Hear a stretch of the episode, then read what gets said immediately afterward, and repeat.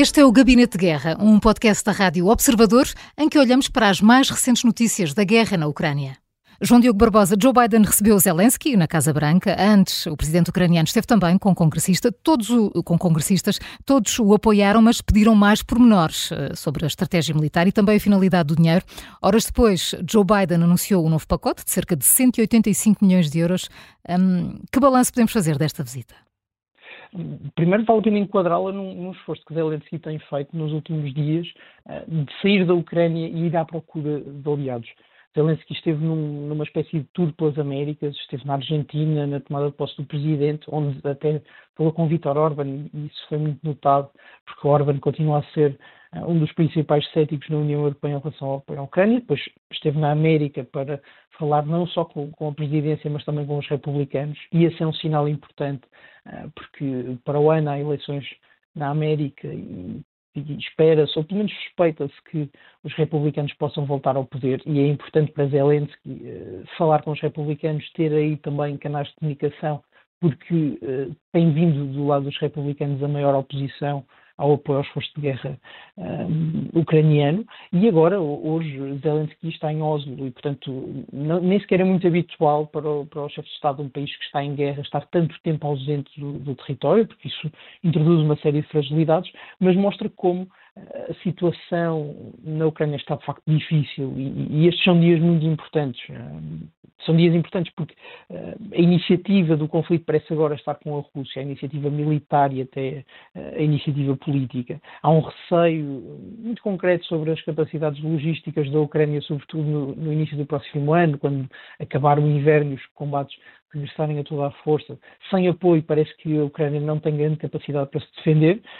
E depois há uma pressão política até e militar sobre Zelensky diretamente porque ele é a cara do, da defesa ucraniana hoje em dia, e se o esforço de guerra ucraniano falhar,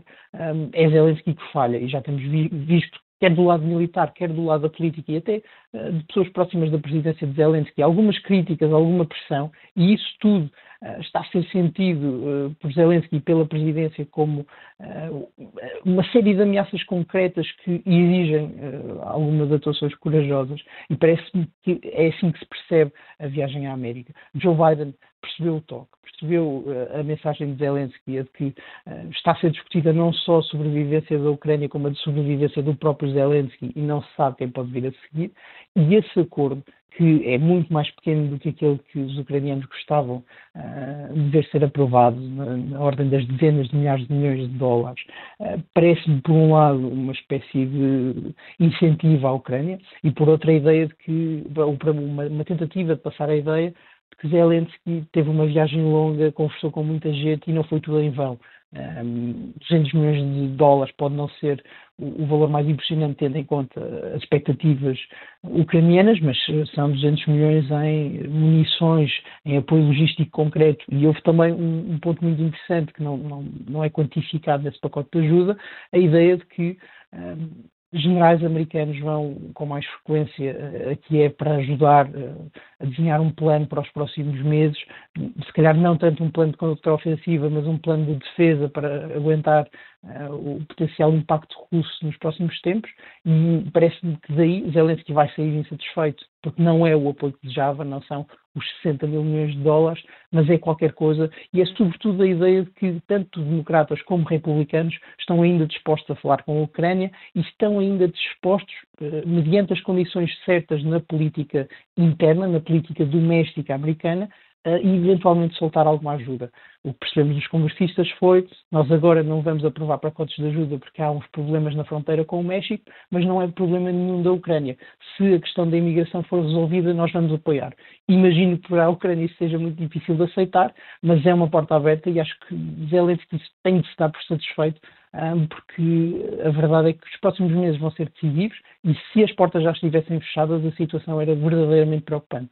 Entretanto, há a questão da cedência de uh, territórios. Foi questionado, Zelensky, se a Ucrânia está disponível para ceder esses territórios. Diz que seria uma loucura. Mais tarde ou mais cedo, a forma de resolver este conflito será mesmo esta, de ceder território um ao outro. É, é notável como uh, a conversa nos últimos meses uh, mudou para aí durante muito tempo os aliados da Ucrânia, e aqui podemos incluir claramente a União Europeia, dizia que não havia qualquer hipótese. a Ucrânia ia vencer a Rússia, ia recuperar o seu território, e a Rússia é que ia ter um problema no dia seguinte ao conflito. Isso parece ter mudado quando se percebeu que a contraofensiva deste ano não correu como desejado e, ao mesmo tempo, o apoio que ia ser necessário só para aguentar a Ucrânia ia ser esmagador e difícil de justificar no plano interno. Eh, e depois rapidamente começou a discussão sobre o que seria um plano de paz, eh, de que forma é que se podia falar com a Rússia. Os membros do governo russo começaram também a sair, eh, foram convidados para fóruns, o próprio presidente Putin fez visitas ao estrangeiro e começa a normalizar-se a ideia de que é preciso procurar a paz. E para isto também não ajuda, lá está, novamente, a ideia de que nas presidenciais de 2024 na América pode voltar Donald Trump e, Trump é um homem que vive para acordos e uh, imagino que para ele seria muito tentador arranjar um rápido acordo com a Rússia para uma forma de paz na Ucrânia. Uh, e esse acordo a acontecer hoje, até pela implantação que, que as forças russas têm no território ucraniano, teria de envolver sempre a cedência um, de parte do território. Zelensky e o governo ucraniano em geral é naturalmente contra isso. O facto de os aliados eh, já não serem tão contra a cedência de território deve também ser um, elemento de preocupação, ehm, mas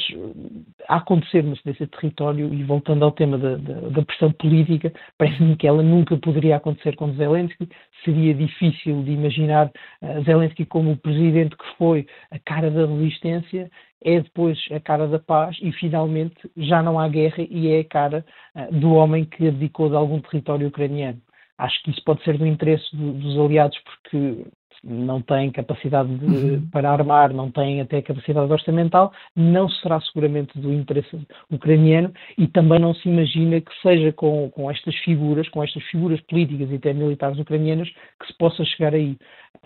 Mas falta, falta ainda um ano para as presidenciais americanas, vamos ver que tipo de pressão é que há nos próximos tempos, vamos ver também como é que a Ucrânia resiste no início do próximo ano. Se não tiver ajuda, a situação no terreno pode, pode tornar-se insustentável muito rapidamente e, e, isso também pode contribuir. Agora, é difícil imaginar as figuras atuais da Ucrânia a serem aquelas que cedem parte do território. Seria uma desistência muito difícil de vender no plano interno com as condições eh, do dia de hoje. No terreno, Kiev foi novamente atacada, pelo menos 50, 50 pessoas eh, ficaram feridas, vários edifícios danificados. Eh, João Diogo Barbosa, foi a segunda vez que no espaço de uma semana as defesas aéreas da capital ucraniana foram ativadas. O que é que significa este foco militar russo sobre Kiev? A Rússia percebe claramente a fragilidade ucraniana do ponto de vista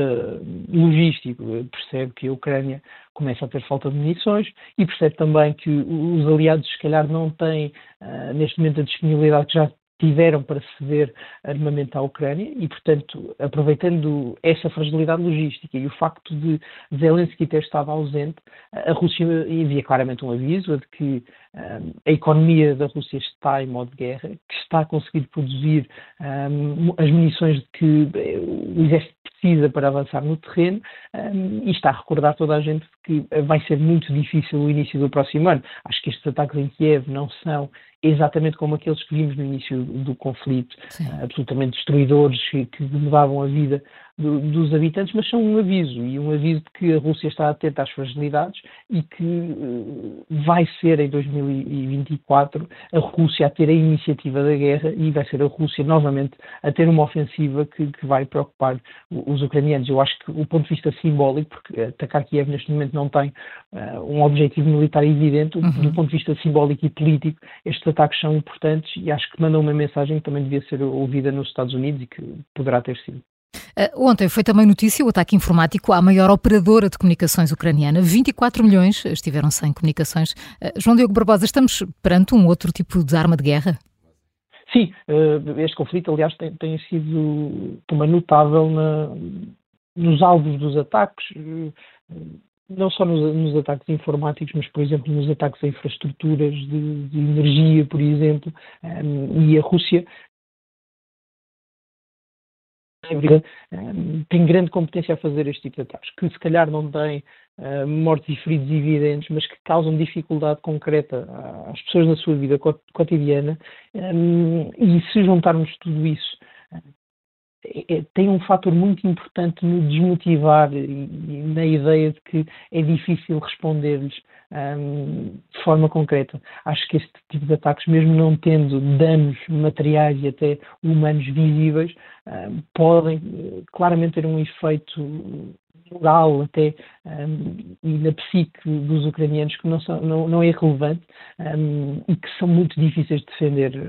Os Estados Ocidentais têm tido esses problemas, não só com a Rússia, mas com, com a Coreia do Norte, por exemplo, são muito difíceis de defender e mesmo não tendo esses danos evidentes, uh, criam a ideia de que a Rússia está em todo lado, a Rússia é capaz de atacar-nos em todas as vertentes e esse, esse efeito uh, tem um peso na guerra que não, não deve ser uh, totalmente desmerecido. O Gabinete de Guerra é um podcast da Rádio Observador. Vai para o ar de segunda a sexta, depois do noticiário das nove e meia da manhã e tem uma nova edição depois da síntese das quatro e meia da tarde. Está sempre disponível em podcast. Eu sou a Maria João Simões.